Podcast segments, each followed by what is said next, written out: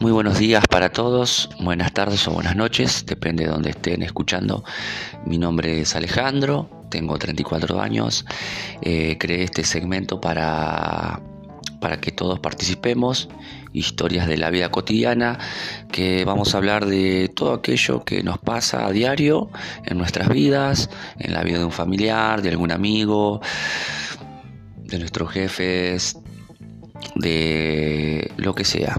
Eh, ustedes eh, nos contarán sus historias. Eh, acá mismo analizaremos, trataremos de ayudar si se puede en algo, algún consejo.